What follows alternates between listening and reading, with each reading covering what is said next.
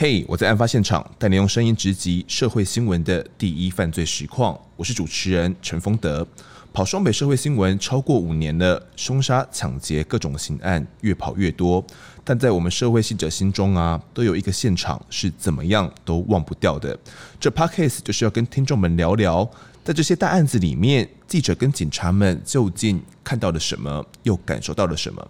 今天呢，另外一位主持人是我们社会记者的大前辈川哥黄柏川，请川哥自我介绍一下。大家好，我是黄柏川。那我主跑的新闻呢，大概跑了三十年，主要路线呢都是在社会突发现场，所以呢，在这个过程当中会有面临到的很多的一些不幸的一些现场，那包括一些重大的一些刑案。那这刑案里面呢，包括了这个彭婉如命案哦，还有这个尹清枫命案哦。还有这个桃园县长刘邦友八十以上的这个命案，那这些命案其实到现在都一直还没有侦破，它有很多很多的这个内情很匪夷所思，到现在都没有办法解开这期间的谜。嗯，那川哥其实也是跑了三十年很久，像我们才跑啊才几年五六年而已，对啊，资深大前辈了哦，川哥算是我们的资深大前辈。是，那其实川哥我们自己跑新闻的时候啊，很多时候不知道。为了到现场采访，为了追真相，我们其实有的时候像是特务一样，感觉好像要佯装自己的身份，乔装打扮啊，就是因为怕被发现，有时候甚至还会有生命危险。像川哥，你有这方面的经验吗？其实，在一九九四年那个时候呢，呃，在大陆的浙江省的淳安县有发生了一件台湾旅客，哦，台湾旅客在当时有二十四名。全部都被烧死在船上，连同当时的船员、还有地陪等等，还有另外八个人，总共三十二个人。那这个当时的情况呢？呃，因为讯息刚传回到台湾的时候是比较模糊而且不清楚的。嗯哼，只知道说啊，我们有台湾的旅行团到那边去玩，结果全部都死在船里面，而且是被烧死的。那到底是怎么被烧死的？这中间过程又发生了什么样的一个状况？那由于我们接到这个讯息的时候，跟事发已经隔了大概有两三天之久。嗯，那事情这么大，当然必须要去了解一下状况嘛。那所以尤尤其是在我们不是在台湾本地，又是在大陆隔得那么远的地方，那当时呢，就当然第一点就是说。也有旅行社的朋友在里头，他们刚好也是主办了这一次旅游团的旅行社。嗯，那也有里面的一些罹难者的家属呢，他的亲人在台湾只剩下一个亲人了，所以呢，我们就刚好在这样的一个机会上呢，就以在协助这个家属过去，我跟着他们一起过去来做一些后事的一些处理，还有了解一些现场的状况。哦。所以川哥，川哥，你那时候是扮演成是是，因为我们过去不是以记者的身份过去嘛？当时不是以这什么，那是以什么样的身份过去？我刚提到就是罹难者的家属，我们要过去认尸啦，要把这个过程办这些后事嘛。哦，对，所以是其中一个家属他的死者的什么样的身份？对对，刚好当时有一位小姐嘞，她的两个姐姐是在这一次的事件当中罹难。那因为他们三姐妹在家里只有他们三姐妹而已，那最小的妹妹在台湾嘛，那所以她一个人要去帮两个姐姐来办理这些后事，所以就变成是我是她的老公，也就是死者的妹夫哦，用这样的身份跟着一起登记以后呢，就跟着家属前往这个事发的现场。哦，因为其实当时这个案件啊，呃，很多记者。呃，像川哥算是呃临时受命嘛，不知道状况就要过去了。对对，那其实当时很多报社啦、电视台，他们为了采访这个新闻哦，他们其实有点像是呃佯装成家属的身份了。他们不得已，对，因为过去没有记者身份嘛，你没有记者身份是完全没办法过去的，你没办法把消息带回到到台湾来。对对，那也很担心说这些家属过去可能完全得不到真相，所以其实呃，当时记者的人就是。可能各透过很多很多种方法啦，然后佯装成各种各种身份，然后准备要去来大陆哦来进行采访。那其实这个千岛湖事件啊，川哥我也有做点功课哦。他其实当时其实是一群台湾人，说二十四个人，对不对？对，没错。要去这个大陆他们来玩。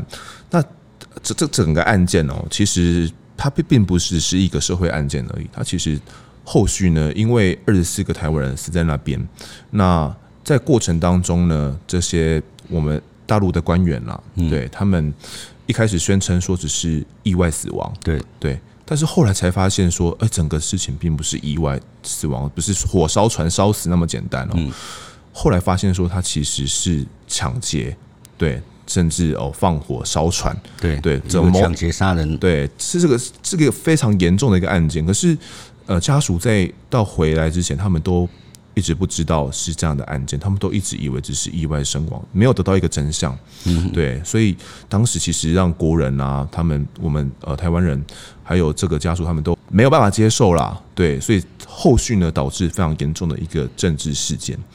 对，那。后来发现其实是三个人哦，三个人哦，三个当地人啊犯下的一个抢劫案。那川哥，你当时呃到了接到任务的时候，是在怎样状况下就准备要出发的？那接到任务就是说，哎、欸，发生了这么样的情况嘛？那好，我们就跟旅行社登记，然后他就帮我们把这个资料填写好以后，那就直接就跟着家属到机场。那机场去，其实当时我我我我根本不知道千岛湖是在哪里。嗯哼。那也不知道要怎么问啊，那没有人知道说现场是是到底要要怎么样，那我们就只能跟着家属过去嘛。好，那登机了以后，呃，就飞机以后，当时飞到上海的虹桥机场，已经很晚了，很晚的时间。好，那千岛湖在到底在哪里？心中有很多的疑问，没有概念。那时候完全没有概念，完全没有概念啊。那时候应该没有像 Google。Map 可以这么清楚的去查出，那个时候是 BB 扣年代，对不对？呃，应该呃 BB 扣差不多吧，已经有大哥大了吧？但是只要大哥大，已经马上泄露出年纪了。对啊，所以到现场以后，其实心里面其实是有有很多的不安，因为一来到底现场离多久不知道。好，那我们就跟着上车嘛。嗯，那我刚提到就是说已经到很晚的时候了。那在这样的一段时间里面，我们在车上，车上就跟着往目的地走。嗯哼。我心里面没有预期到底什么时候可以到这目的地。那另外就是说，离开上海以后，离开上海，这个游览车就在就是跑夜路了。其实路况很差，连夜连夜就拉车，然后路况也很差。那整个路啦、颠簸等等之类的。那这个过程当中，其实呢，呃，我们其实还有负责这个不同的一个任务，除了去协助家属以外，我们也希望把现场的情况。哦，来带回给台湾的这个民众了解。嗯，那所以呢，在一半的时候，突然之间也想到说，哎，好像这样过来有点有点不是很正式的申请过来。嗯哼。哦，那刚好我要去之前的前几天，好像香港就有一位记者，好像在大陆因为一些采访的一些状况，被判刑了十五年。啊？为什么会被判刑十五年？我大概只知道说他可能就是出了一个什么什么。违法的规定嘛，这个我可能不是很清楚。是没有经过申请采访，可能类似这样子呢。哦，那心里面当然就会很不安呢。所以说，到底会不会发生什么样的情况？那车行到一半的时候呢，领队有跟我们讲说，其实他也知道我们我们有很多记者是跟着家属的一起去嘛。所以是台湾的领队，台湾的过去，对台湾领队。那台湾领队他那时候讲说，突然间就想说说，哎，你们家属啊身上有一些什么？记者证啊、名片等等之类的、啊，嗯，这些足以辨识身份的、啊，赶快把它拿拿掉。我那时候才突然想起来说，对啊，我们习惯习惯身上都会带着名片嘛，带着记者证嘛，什么记者证、识别证之类的，对啊，对，都会带着。那那时候一讲完，好，马上就把车停在路边，一个黑漆漆的路边，然后一堆我们几个同业，大家都拼命啊，从里面行李里面有的啦，哦。生怕说哪里遗漏掉嘛，包括身上皮包里面，还有行李里面带的这些，只要有关于可以可能你有身份辨识的这个证件啊，或者是名片等等啊，通通把它找出来。找出来以后，找出来以后，车子就停在路边，停在路边以后，大家就就就尽量的就把它销毁嘛。最快的方式就是把它烧掉。哦，全部把它烧毁就对。对，那整个烧掉以后，我们就重新回到了车上，然后再往我们的目的地去。嗯，对，所以那时候其实心里面是不是蛮担心说，哦，万一真的身份曝光了，可能会回不来，会有点这样担心吗？对，其实出差哦有出发日期的，但是没有回来，没有回来的，没有回来，到底要订什么时候的机票回来？又不是出去玩。嗯，所以很担心说这个过程当中会不会有出现什么样的一个意想不到的一个状况？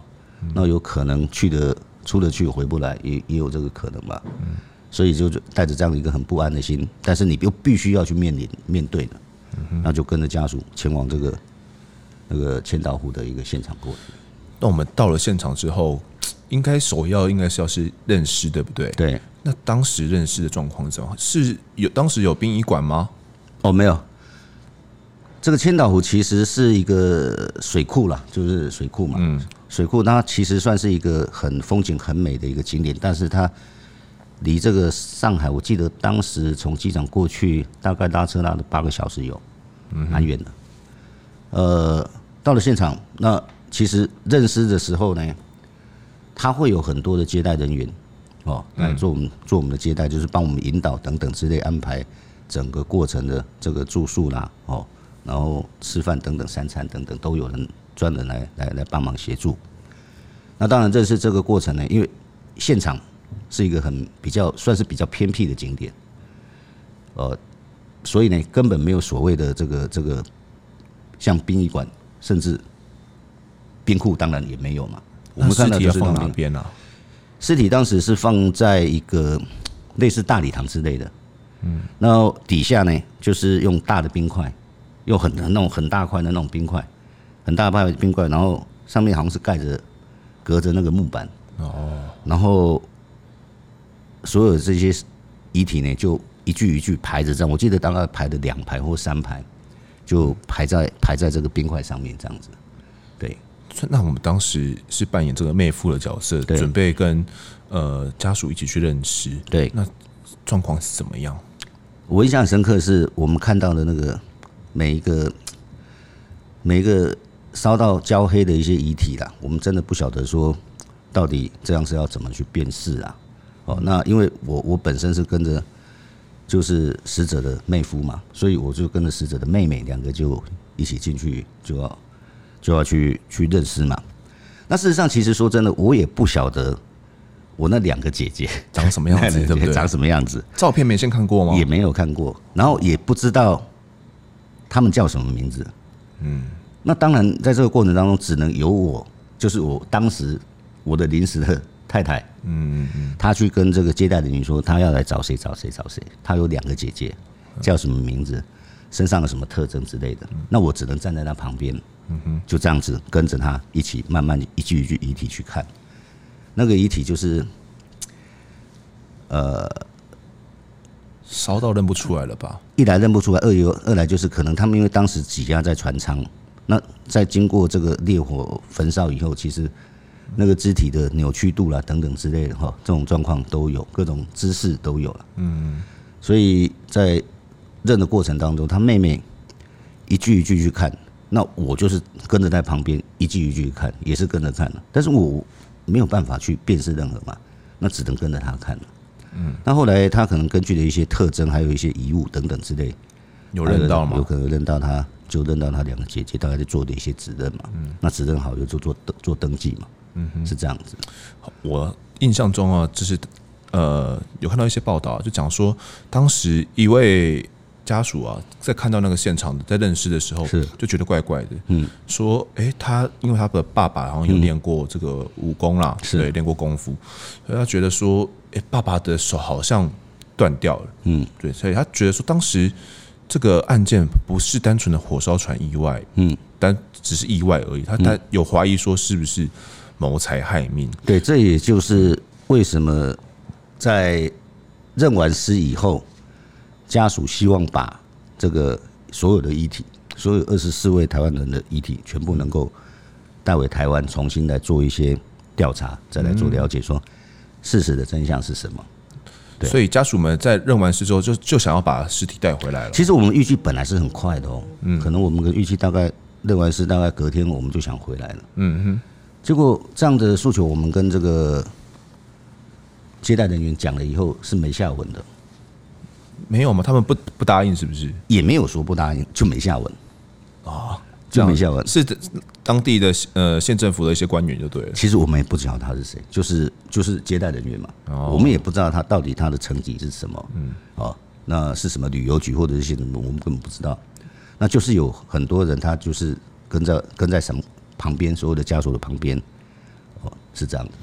那我们到当地之后，应该有很多的当地这些官员们，或者是这些公安们，应该也会很担心记者来，对不对？所以他们应该有派出一些人，是不是要来监控传哥你们？是这样子的。我们到的时候，哈，所有的接待人员，其实我们讲的就是他们所谓的普通话嘛。嗯哼。那当家属想要把遗体带回台湾的时候，一来没有答案，二来心中有更多的疑，疑问哦，对，有更多的怀疑。所以我们在谈话的过程当中，就是家属跟家属之间在彼此沟通的这个意见的时候呢，我们就开始用台湾话讲。哦，跟台湾话来讲对啊，用台湾话，不然的讲国语嘛。啊，你讲的普通话，其实普通话、国语大家都都是能够沟通，可以听得懂。那我们后来就觉得说，哎，那我们很多意见，如果是这样子，让他们先知道的话，那可能会有哦，中间是不是会有过程不顺利？嗯哼。所以我们在沟通的时候就用台语讲啊，哎，情况你听下不？啊，确实应该是听不懂了。对啊，因为他们那边是浙江嘛。对。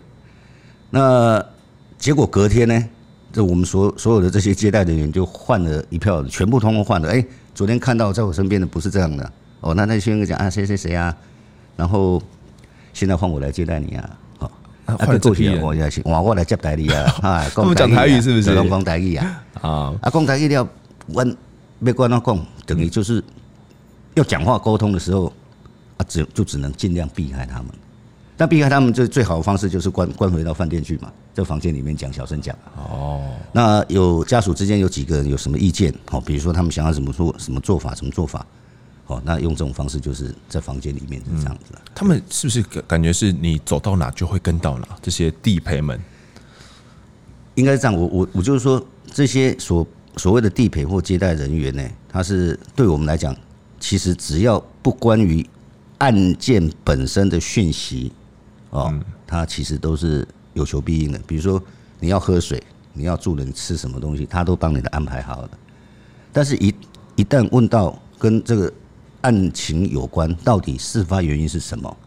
他们也就要说，我我们也不知道，我蛮不知啊。嗯，你得后来个奥数版后头啊。嗯，哎呀，是这样的过程。哦，那我们跟这个地陪们啊，因为我们是记者身份嘛，我们过去应该也要把稿子传回来台湾，对不对？嗯，其实呢，我我我我有一个过程，我先跟您说一下，就是当时我在认识的时候，有一段呐，有一段是这样的，因为呃。我那时候年轻，大概二十几岁、三十岁嘛。嗯哼。但是当时我的老婆就是死者的妹妹，她当时年已经大概四十几岁有了，四十几岁。所以我们在认识的时候，他会核对一些证件嘛。嗯。核对证件，他会发现说：“哦，为什么我的老婆年纪大我那么多？感觉怪怪的。”他就故意想说：“哎，你们台湾人都喜欢年纪比较大的太太吗？”我那时候突然心里面想说：“我要怎么回答他？”那突然被揭穿了，对啊，我想那怎么办？那我就想说，反正呢，姻缘到了嘛，就不要分什么什么年纪嘛，对不对？那就是喜欢嘛。但你你既然这样，我们就之间就没有年龄的隔阂了。嗯哼。所以当时那个接待人员也没有再说什么，但是我知道，可能他们心里面会有一些怀疑哦。对，也会怀疑说，那到底你们这边是不是真的？那川哥你应该有背很多资料吧？这这些背的滚瓜烂熟啊！什么那个妹妹叫什么名字啦？老婆叫什么名字？其实呢，说真的，真的是完全没有，因为事情太匆促了。嗯，真的很匆促。你在这么匆促的时间上，你根本不晓得到底你手上是什么。所以我刚刚有提到，就是说，就在认识的过程，我是什么话都不敢讲，我生怕讲错什么话。明明不是。对啊，名字都能记错，都能讲错，那你你是那你都到底是谁？嗯，来的什么东西？所以就也真的就不敢讲话，就就反正就跟在旁边嘛。那我我老婆她讲什么讲什么，就由的由她去去负责跟接待人员来谈。嗯，对。那我们当时这个，比如说看到的这认识状况啦，应该要想办法把消息传回到台湾来。对，那这个当时的设备是怎样？怎么样把把这些新闻传回来？其实。你看嘛，主要两种嘛，那一种你电视台嘛，我那时候我是在报社嘛，报社当时我们用的是什么？是用手写稿，手写稿就是要用传真机，你把稿纸哦，用用把稿子写好以后，你就用透过传真机把它传回来，传回到台湾来。台湾对，传回到台湾。哦、那一开始其实稿子写的很多啊，写写写写写，今天整个所见所闻大概是什么状况？应该躲是不是要躲起来写？哦，都都是在房间里面啊。那房间里面其实有时候跟他讲说，我我们在里面休息啦，或者是我们在里面哦要写信给家里嘛，哦就用这种方式嘛，那就暂时把这个接待人员哦。至少不会在他们的视线当中做的什么事情，完全让他们都看到。这重点是稿子写好了，拿去传真机要传。那传真机要传呢？我们是以家书的名义，家书就就是就是写信要回家嘛，写信回家跟跟其他亲戚朋友讲，不然没有一个理由突然说用传真机很奇怪嘛嘛，对不对？那我想说，这种是最快的方式啊，也比较合理的解释嘛。嗯。但问题是，稿子我传回去以后，公司给我的信息说：“哎，你写那个字根本。”每一个字都跟蚂蚁一样，你到底在写什么？叫做跟蚂蚁一样？就就就就缩小了，哦，就就完全缩小。就是你的稿子本来你一个稿，你你你一一张稿子 A 四的稿子这样传过去，里面的字其实是正常大小，但是你经过传真机回到台湾这边以后，他们所接收到的就是每一个字都已经缩成个蚂蚁，你根本看不出来它到底是写的什么字。所以当时你也怀疑说，哎，是不是？我不晓得啊，我不晓得。我那时候只能讲说奇怪的，是不是这传真机坏掉了？哦，那饭店唯一一台也就是那么一台传真机啊。啊，那你坏掉了，你又不可能讲说，哎，你们家传真机坏掉了。对啊，那你就要想办法，另外用其他方式嘛。所以后来是用怎样的方式？那只能就是去讲电话，哦，讲了去去用电话去跟报社去回报说今天大概的状况怎么样？嗯，对。那其实，在讲电话的过程当中，也要尽量小声呐。也要避开这些对对，就是说他们在旁边，他们也是当然就是说希望能够在旁边哦，把你们服务好。嗯哼，啊，你你讲电话，那在哪里讲？哦，那大概就是用公用电话嘛。嗯，那公用电话在谈的过程当中，就是必须要把当天的过程，你也不能交代的太仔细，感觉是在跟。亲属的讲话，我只能讲说啊，今日的发生什么代志啊，再去跟去联系啦，啊，过程是安怎啦？嗯，哦，啊，现场有足多人的啦，哦，大家拢安死状凄惨啊，烧得这样乌漆嘛黑的，哦，然后过程是这样子的一个情况。用比较对聊天式，对对对对的啊，大概就要你可能我还要再加一些表情进去，对 对，可能可能刚刚讲到说啊，真的是很心酸，很很很很无奈这样子，怎么会发生这样的事情？这样，那每天就在做这样的一个一个过程。但是事实上呢，你到后来，其实我觉得我们在跟家属相处了几天的时间以后，当你一直扮演了他的先生的家属对角色的角色的时候，其实你慢慢的、慢慢，你的心境哦，就是我讲的是我的心境会跟跟这个死者的家属会跟他们稍微融在一起。哦，比如说在招魂，我看到那么多。那么多不幸的人在那边，他们招魂，他们的，他们心中内心那种哭出来的感觉，那种现场是真的很很悲伤的，让人家觉得说真的很悲伤的这样的一个状况，忍不住你会跟着掉眼泪。当时招魂的现场是在哪边？我记得是就在码头旁边船屋，我那个招魂就隔着跟那个火烧船以后，那个船已经被拖拖回到码头去了。码头有个船坞，就把它拿，就船子搭上来了。好，这个事发的叫做海瑞号了。对，海瑞号这一艘好像总共是有三层，对不对？嗯，好像三层，蛮大的一艘船。对，它是游船嘛。所以我们没有进到真的到船旁边。没有没有，就是因为遗体都已经移出来了嘛。嗯，遗体都移到那个冰块上面嘛。那所以也没有让家属再去看看。当然有跟大家要要求说想要去船舱那边看看到底有什么状况，可是也没有答案呐。反正。你也没没有人带你过去，你也你也没办法进去嘛。嗯，那旁边都是有人，就说就就就没有答案。那招魂就在那旁边，就是这样子。那你可以看到满天的这个我们烧的他们的金子等等之类，对于家属的思念这些悲伤，这个那个画面是真的是一直存在啊，都一直在脑脑海里面。有点应该，如果跟他们的这个感情有羁绊的话，感觉也会不自觉想掉下眼泪。其实当时是。掉眼泪是变成是很自然的情况，嗯，不是在演了，不是演的，真的不是演的，就是你会觉得感同身受的一个状况，嗯，对，因为像像我们自己在采访的时候，有时候嗯，讲白一点，算像是有点不专业哦。嗯，因为我们自己在采访的时候，假如在采访采访现场有太多情绪的话，嘿，其实是会影响到我们采访人物。但我川哥的状况，我觉得不能用不专业来形容，应该是你已经真正变成了家属的一他们的一份子。过程当中就是这样子啊，你你就是很很自然的就融入在这样的一个气氛里面。你包括说认识到还有这些要沟通的一些过程，你必须要跟家属这边是站在一起的嘛。嗯，对，是这样。那我们之后有试图要去登船看看有什么可疑的地方吗？这个有提，但是也是没有下文。其实。在整个过程当中是没有听到一个不可以的，就是没有被拒绝，但是就是没下文，也没有什么可以的。对对，那当时最主要就是希望把这个遗体嘛，遗体带回台湾嘛。嗯哼，那遗体带回台湾，在这个过程中，我们提出这样的一个诉求。嗯，哦，好，那但是接待人员给我们的讯息就是只有三种，一种状况就是你能够。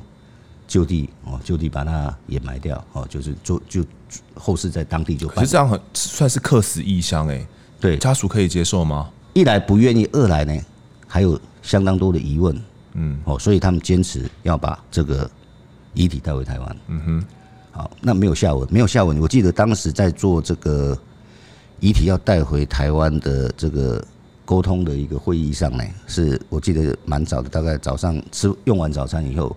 嗯，我应该是在认完事以后，隔天的用完早餐以后就，就就在一个饭店的会议室里面，然后就就做这样的一个提出这样的一个，算是谈判吗？也没有谈判，就是我们想把亲人带回家，这很合理嘛。当地的官员一起开会就对。对对对对，我们就跟他讲说要带回家，那么他们就就给我们刚刚提到，就是说，哎哎，希望我们哦家属能够在就地就办后事，另外就是把这个尸体火化。好，把火化以后，你们就把骨灰带回家，等等。他就是没有让你说同意你说啊，你要把这个遗体直接再运回台湾。给的是什么理由？嗯，不知道，就没理由，后来就没下文了。哦，没下文了以后呢，本来我们身边的接待这些人员呢，嗯，就突然之间也不见了。为什么会不见？我不知道，就不见了。接待也不见，那我们要去找谁讲？我们也不知道说他到底是要找谁讲。嗯哼。唯一我们看到就是饭店的服务人员，可是饭店服务人员跟事情也没有什么关系啊。我们只能哎，我们要找找谁？他说好，我再帮你找找看，我帮你找找看。这样一待又待了一天，感觉是能处理你们的一些对情绪了。对，那待了一天以后，大家就决议说，那既然你不愿意的话，我们是不是自己想办法？哦，想办法再把这个遗体带回台湾。哦，那当然你你要先离开嘛。先离开离开当地，然后去找车子嘛，然后可能要联系这个那个办后事，比如说当地有没有什么那个殡葬的员等等去帮我们。可是我们的是没有这方面的资讯的。哦，那没有啊？没有这方面资讯以后呢，就有些家属就其实说好了，那就有点生气嘛。他就既然是这样子的话，不给我们带，那我们就回去了。我们也不认了，尸体我也不带了。其实是有家属当时就是想要就就离开了。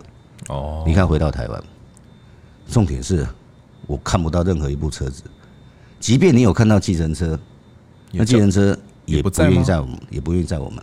对，所以呢，呃，就这样又又耗了一天了，耗了一天以后，到后来没有办法呢，就只好就是好，那既然是这样子，那那就就同意火化，先把后事办好，感觉是不得已了。对，就家属当然是不得已嘛。嗯，那那也没办法啊，那你只能。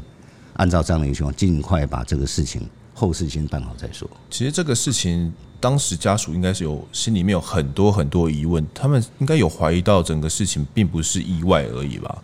因为呃，当时有一些迹证啊，因为他们的说法是所有的这些死者都集中在呃船舱的最下面一层，也就是他们的呃工人呃与呃船工在里面休息的地方。对对，但这个地方呢？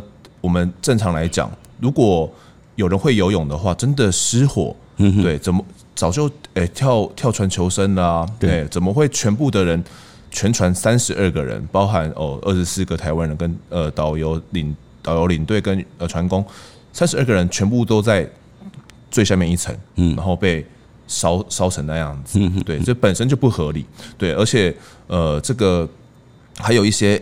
有人发现了他们的一些，比如说身上的一些手链呐、啊，嗯，一些金项链，哎，奇怪，不见了。对对，死者身上没有发现这些财物，所以他们其实当时有很多疑问，觉得说呃不是意外那么单纯。可是我我他们的县政府就一直强强调是说，最最开始就是需要调查，对，说需要调查，对，就是需要调查。那目前看起来像是意外，就是火烧船嘛，你就是一个火烧船的现场，嗯，对，那你就像一个火警一样。哦哦，会修除啊，会修。那到底为什么会修除？我们在查，要查。嗯，他也没有给你明确，就一定是怎么样啊？一定不是怎么样，所以才有那么多的疑问，想要把遗体带回来。嗯，他就要去看看，说我我的亲人里面到底有没有一些受到其他一些生前是做到是有没有受到什么什么伤害？是这样子，没有被一些暴力对待。对对对对。可是当时没办法，大家只能把骨灰也就烧了吧？对，也就只能带回来了。对对。那带回来的。带回到台湾之后，是不是？呃，其实事情也就告一段落喽。对家属而言啊，他们好像事情告一段落了。其实，在火化遗体的地方是在杭州。嗯，那杭州呢？杭州跟这个千岛湖的这个现场呢，其实还是有一段距离，嗯，蛮郊区的。所以，整个火化的一个过程都是在杭州来执行，是这样。哦，对。那回到台湾之后，是不是过没多久？川哥，你有接到一通电话？有，在过程当中，其实呢，我当时的这个，我我上了，我们从杭州上了飞机以后，嗯，其实那个那个飞机不是空的，就是已经有旅客了，嗯哼，好像是从从从上海要飞到香港的，是临时要接待接接这个我们这家属回去的，嗯，所以他杭州有有降落来让我们上，那真的很巧，就是。我一上去以后，我会走进去，因为我就是捧着骨灰嘛。嗯。那我为什么捧着骨灰？因为我的太太，当时的太太，她是有两个姐姐，所以她有变成她两个姐姐火化，也就有两个骨灰坛嘛。那这两个骨灰坛依照台湾的习俗呢，是不能把它叠在一起的。哦。所以我就必须要帮着捧那个骨灰坛，她其中一个姐姐的骨灰坛，回到台湾。嗯，好，那我进到飞机以后，走进去以后，突然有人叫我名字，他问我说：“哎、欸，我说那这发生什么事情？又要熟人了？”是我一个朋友，他刚好他在那班飞机上，可那时候我还在飞机上，我真的我要怎么去回答他？我只能一样用那种真的是很悲伤的心情，因为我也知道说这件这件事情是有有一些真相需要去去了解，嗯，然后也也也也有真的事关这么多的一个人命。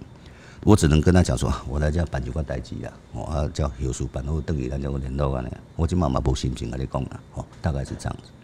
那也避免说啊，这个朋友关心哦，关心我们到底是什么状况的时候呢，那我们就觉得把把这个身份给泄露出来，因为毕竟那时候那个时候还在还在飞机上，而且这个飞机呢。还是大陆的国航，我哪个航空我忘记，但是毕毕竟不是我们，不是我们台湾的飞机，担心功亏一篑了。最后的时候身份曝光，一定是要当没有转机，没没有没有直航嘛，一定是转机嘛，所以飞机一定是要到香港。嗯，对，是这样。那你说后来那通电话是怎样？之后过多久又打来的？其实这个事情回到台湾以后，我们几个月有几个月，但就就慢慢慢慢。虽然印象很深刻，可是你每天的新闻工作还是要去做。嗯，所以其实我也淡忘了这件事情了。嗯，突然之间电话，我那时候那天刚好进进到报社去，那晚上，那我们总机就就转了一通电话说：“哎，博川，你有一通电话说是有一位小姐现在要找你找你。”那我就想说，可能是一些新闻采访对象是谁，然后就接了。那原来就是当时扮演我扮演她老公的那个她的妹妹最小这个妹妹，她也特别感谢，就是说我能够帮她把两个姐姐的骨灰能够这样平平安安带回来。哦，其实我心里就觉得说，过程当中我们可能本身受到很大的压力，哦，比如说在采访过程中的压力啦，然后怕说万一出了什么状况，生命危险的压力。那但至少我帮家属把他们这个。罹难者能够把他们骨灰能够完整的带回台湾，然后也帮他们把这个后事呢能够完成的在在台湾做这些后事把它完成。比较心里感到欣慰的就是说，当你一个采访工作，除了采访工作以外，其实我们还是在做了一些功德。嗯哼，哦，是这样的一个过程。对。有接到这个家属打来的电电话就对，对对对。那其实心里面当然还是非常会跟他们一样是感同身受，只是说我们会觉得说，其实我还是功德一件呐，我把这个事情给做好是这样子的。那其实这件事情，呃，好像。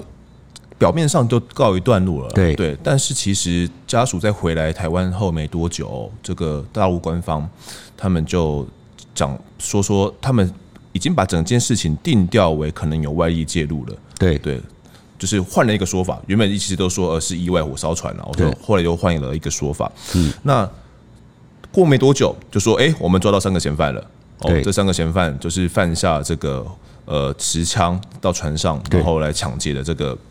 总共三个人，哦，那其实，在抓这三个嫌犯的过程也蛮离奇的哦，因为这个主嫌呐，包含这个于爱军，其实他们当时把整个千岛湖附近哦都把它封锁了。哦，就包含所有的出路啦，呃，陆路、水路全部封锁，对，所以你完全出不去。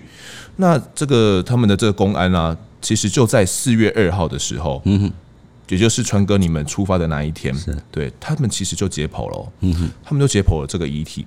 他们在解剖的时候啊，就有发现一些奇怪的地方，就是他们发现说这些罹难者啊，他们是进入到呃最底舱的时候，嗯，还没有死亡，嗯，哦，是因为窒息的时候窒息烧烤哦才死亡的。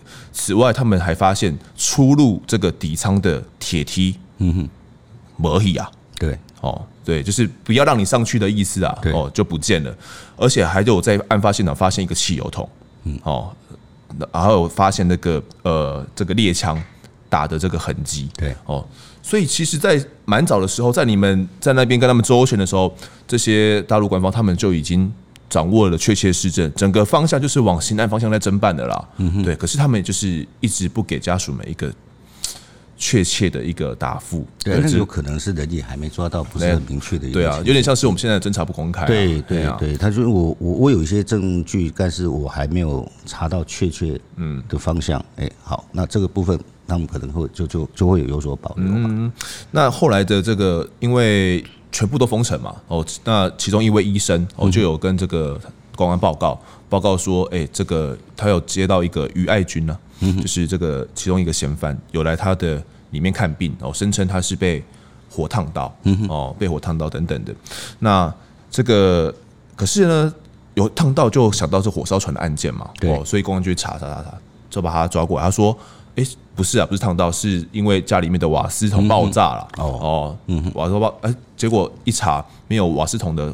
叫的记录啊，哦，邻居也没有听到这个爆炸声响啦，嗯，哇，露馅了，露馅啦，嗯对，哦，所以他后来就认了，哦，并且在他的家里面搜到了这一张证物，还有这个猎枪，对，哦，他也把另外两个嫌犯也都供出来了，哦，那整个整个事件其实就是他们这三个人呐，其实在当地是做这个呃，算是算是水上摩托车的生意，哦，那他们其实就是建财起了贪念。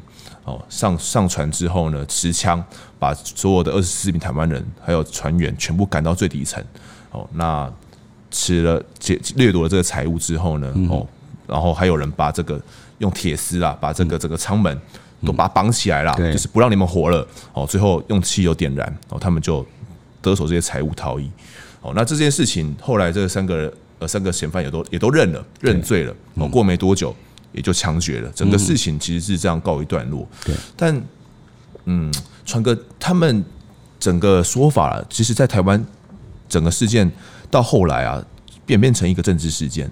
对对，因为大家觉得说，呃，并不是为什么台湾人在那边好像被欺负了，嗯，有有这样的感觉。对，去那边其实最重要就是说，以以当时的时空环境来讲，因为两岸刚。比较开放嘛，哈，对对，就经济上条件来讲的话，台湾过去的旅客，呃，这个经济条件会比较好，嗯，那也因为是这样子，那可能你出去当时有一说法，就是说有人可能戴着手表比较好啦，戴着名表啦，那可能戴着项链等等，因而引起引起的他们这个其他业者，比如说你说你说那三个是水上摩托车摩托车业者，对啊，哎，我没做到你生意啊，但是我看到你们可能。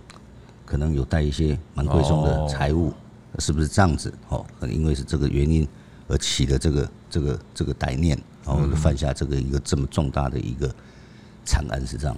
嗯哼，所以大家出国玩，虽然现在不能出国了。对，出不了国，出出国就要回回来，就叫隔离十四天。但是出国的玩的话，还是要其实注意所谓财不露白，对不对？对，我我觉得你出不管是到哪里，其实有很多，比如说像过去好了，就过去我们到其他国家，不管欧洲或东南亚嘛，其实都有发生台湾旅客在当地哦，当地可能遭到一些治安的事件，嗯哼，哦，那会有这样的情况。那其实主要的就是说可能。因为你可能有一些财务引起别人的注意，所以呢，目前呢，大家。能够在国内安心旅游就安心旅游了。对啊，国内自然毕竟是很好的。对，真的是出过国才知道，说台湾的自然其实是非常好的。没有错。好，那我们今天的节目呢，也再告一段落。谢谢川哥，谢谢，感谢大家收听。如果喜欢我们的 Podcast 呢，欢迎给五星评价以及订阅我们的 YouTube 频道。及新闻也会同步上架，喜欢看影像的大家千万不要错过。同时欢迎听众们留言，让我们知道说你喜欢什么样类型的案子。案发现场，我们下次再见。